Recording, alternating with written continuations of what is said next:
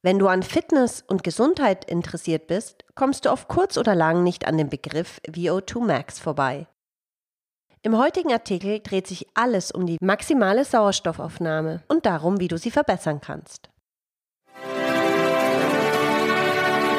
Die Sportfamilie. Dein Podcast zu hörenswerten Themen aus der Welt des Sports. Verbessere deine VO2 Max, um länger und besser zu leben. Zone 2 Training, HIIT und vieles mehr. Zunächst zur Definition. VO2 Max, auch häufig VO2 Max, ist die maximale Menge an Sauerstoff, die dein Körper verarbeiten kann. VO2 Max gibt an, welches Volumen V an Sauerstoff O2 unter Belastung vom Körper maximal Max aufgenommen werden kann. Diese Kennzahl hängt hauptsächlich von drei Faktoren ab. Erstens Lungen- und Herzkapazität. Eine gesunde Lunge ist in der Lage, mehr Sauerstoff aufzunehmen und zum Pumpen an das Herz weiterzuleiten. Das Herz wiederum kann mehr sauerstoffreiches Blut pumpen, wenn es schneller schlägt und mit jedem Schlag mehr Blut abgibt. Zweitens. Die Fähigkeit, Sauerstoff zu transportieren. Sie hängt unter anderem von der Anzahl der roten Blutkörperchen ab. Drittens. Muskeleffizienz. Sie hängt stark von der Anzahl und Qualität der Mitochondrien in den Muskelfasern ab, in denen letztlich Energie aus Sauerstoff gewonnen wird. Die Ermittlung des VO2 Max ist kein neues Konzept. Es wurde bereits 1923 vorgeschlagen, als man feststellte, dass der Sauerstoffverbrauch mit zunehmender Anstrengung allmählich anstieg, aber eine maximale Grenze erreichte. Auch wenn die Intensität der Anstrengung in der Folge weiter zunahm, stieg der Sauerstoffverbrauch nicht mehr weiter an. Dieser Indikator erwies sich als guter Prädikator für die sportlichen Fähigkeiten. Man kann es mit der Leistung eines Autos vergleichen. Je höher deine maximale Sauerstoffaufnahme, desto mehr kannst du laufen oder Rad fahren. Das ist zwar nicht der einzige Faktor, der eine Rolle spielt, aber du kannst kein guter Ausdauersportler sein, wenn deine VO2 Max niedrig ist. Aus diesem Grund ist VO2 Max seit vielen Jahren eine in der Sportwelt weit verbreitete Messgröße, die seit kurzem auch in der medizinischen Welt Anwendung findet. Die American Heart Association zum Beispiel empfiehlt, VO2 Max als Vitalparameter zu betrachten, den Ärzte bewerten sollten. VO2 Max und Langlebigkeit. Eine 2018 veröffentlichte Studie ermittelte die VO2-Maximalwerte von mehr als 120.000 Menschen, die zehn Jahre lang begleitet wurden. Nach der Feststellung der VO2-Werte wurden sie anhand ihres Ergebnisses in fünf Gruppen eingeteilt. Die niedrige Gruppe bestand aus Probanden, die unter dem 25. Perzentil lagen, das heißt die 25 Prozent mit den schlechtesten Werten. Die Gruppe unterdurchschnittlich bestand aus Personen, die zwischen dem 25. und dem 50. Perzentil lagen. Die Gruppe überdurchschnittlich zwischen dem 50. und dem 75. Perzentil. Die Gruppe der High Performer zwischen dem 75. und 95. Perzentil und die Elite schließlich umfasste die 5% mit der höchsten VO2-Maximalleistung. Im Laufe der nächsten zehn Jahre wurde ein eindeutiger Zusammenhang zwischen VO2 Max und der Überlebenswahrscheinlichkeit der Studienteilnehmer festgestellt. Betrachten wir die Ergebnisse im Detail, können wir die folgenden Schlussfolgerungen ziehen. Die Unterschiede zwischen der Elite und den High-Performern sind minimal. Die größte Verbesserung der Überlebenswahrscheinlichkeit wird erreicht, wenn man aus der untersten Gruppe herauskommt. Ein Aufstieg von der schlechtesten Gruppe in die nächste Gruppe bedeutet eine Verringerung des Sterberisikos um fast 50 Prozent in den nächsten zehn Jahren. Schafft man es noch eine Stufe höher, in die Gruppe überdurchschnittlich, verringert sich die Sterblichkeit um weitere 10 Prozent.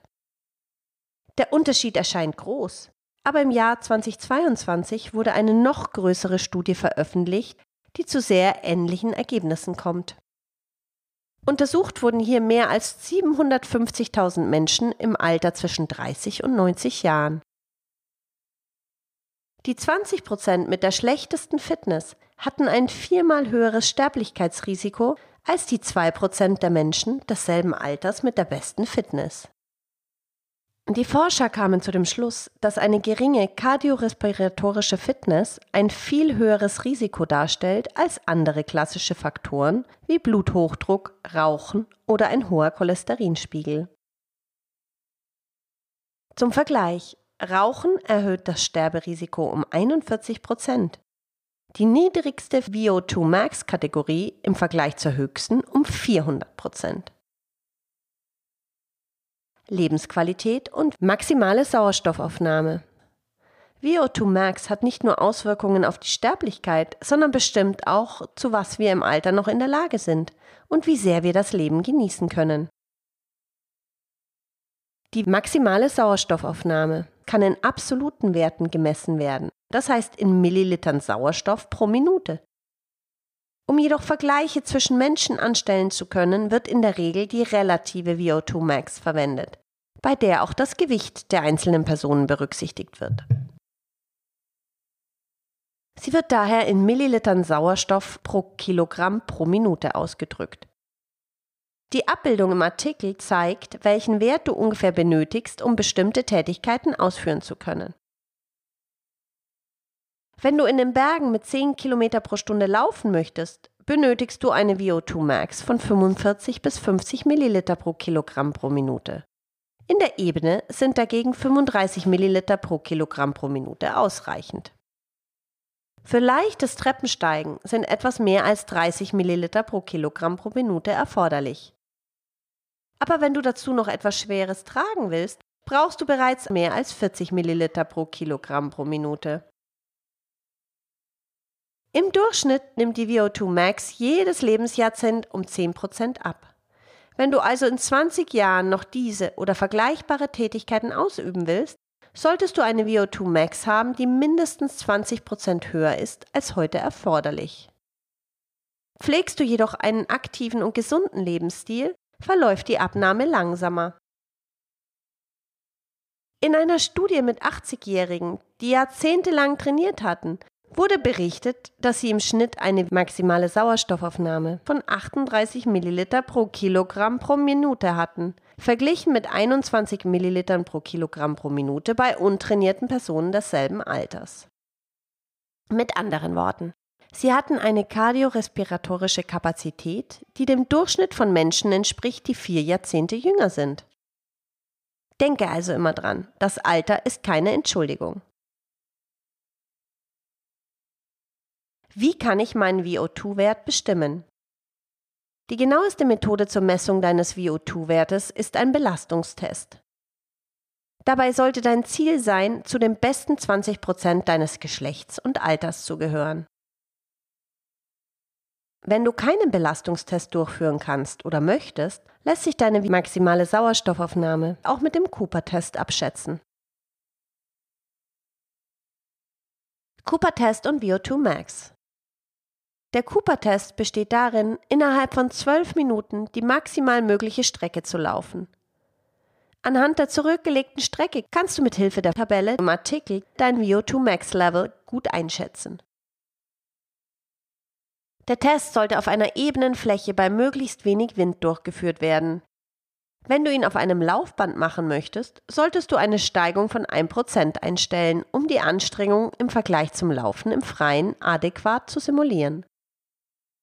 Des Weiteren deuten mehrere Studien darauf hin, dass auch die von Sportuhren angezeigten Werte eine Annäherung an deine tatsächliche VO2 Max darstellen können.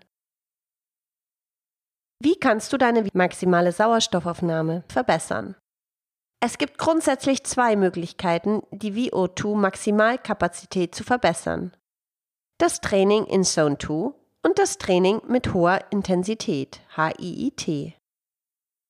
Praktischerweise ergänzen sich beide Ansätze. Zone 2 Training.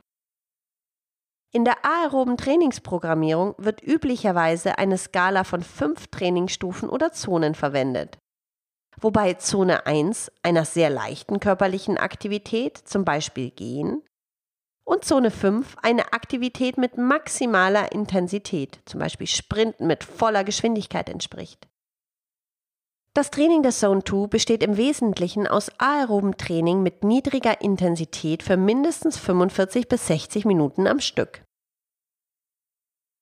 Was bedeutet niedrige Intensität genau? Ein Training, bei dem der Laktatspiegel im Blut nicht ansteigt, weil die Verwertung gleich der Produktion ist. Obwohl dieser Punkt von Person zu Person unterschiedlich ist, liegt er normalerweise bei 65 bis 75 Prozent der maximalen Herzfrequenz. HF Max. Diese maximale Herzfrequenz kann entweder durch einen Belastungstest genau ermittelt oder anhand der folgenden Formel geschätzt werden. HF Max ist 220 minus Alter. Mit anderen Worten, wenn du 40 Jahre alt bist und diese Formel anwendest, beträgt deine ungefähre HF Max 180 Schläge pro Minute. Diese Schätzung weist zwar eine Fehlerspanne auf, kann dir aber zumindest als Richtwert dienen.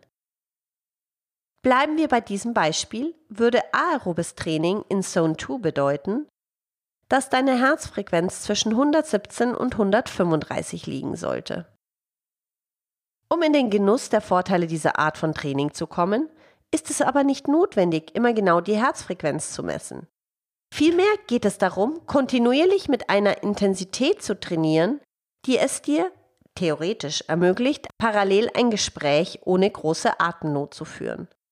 Wenn du ohne jegliche Anstrengung sprechen kannst, bist du zu langsam, beziehungsweise in Zone 1. Wenn man dich kaum verstehen kann, bist du zu schnell, beziehungsweise in Zone 3. High Intensity Interval Training HIIT die Integration von Zone 2 Trainingseinheiten in deine Woche ist ein wirksames Mittel, um deine aerobe Fitness zu verbessern und deinen VO2-Wert zu steigern, ohne dass es zu großen Ermüdungs- und Verschleißerscheinungen kommt. Selbst Weltklasse-Athleten im Ausdauerbereich trainieren überwiegend in ihrer Zone 2. Und die perfekte Ergänzung zu dieser Art von Training ist das Training mit hoher Intensität. Unter hoher Intensität versteht man ein Training, welches in einem Bereich über 90 Prozent deiner maximalen Herzfrequenz stattfindet. Das heißt in Zone 5. Da es unmöglich ist, diese Intensität lange aufrechtzuerhalten, sind hochintensive Trainingseinheiten in der Regel in Intervallen aufgebaut. Hier wechseln sich dann kurze Einheiten maximaler Anstrengung mit Pausen ab. Daher auch die Bezeichnung hochintensives Intervalltraining, HIIT, oder Intervalltraining mit maximaler Intensität. Es hat sich gezeigt, dass diese Art von Training die VO2-Maximalkapazität in gleicher Weise verbessert wie wesentlich längere aerobe Trainingseinheiten. Diese beiden Trainingsansätze stehen jedoch nicht in Konkurrenz zueinander, sondern ergänzen sich, da sie die VO2 Max auf unterschiedliche Weise verbessern. Sanftes Ausdauertraining hat eine stärkere Wirkung auf das Herz-Kreislauf-System während HIIT eine stärkere Wirkung auf die Muskulatur und die Mitochondrien hat. Beide Ansätze zu kombinieren entspricht dem Konzept des polarisierten Trainings. Die Quellen zu allen erwähnten Studien sowie alle Grafiken und weiteren Informationen zum heutigen Artikel findest du auf fitnessrevolutionäre.de oder du schaust einfach in die Show Notes zu dieser Folge, wo du einen direkten Link zum Beitrag findest. Sportfamilie. Dein Podcast zu hörenswerten Themen aus der Welt des Sports.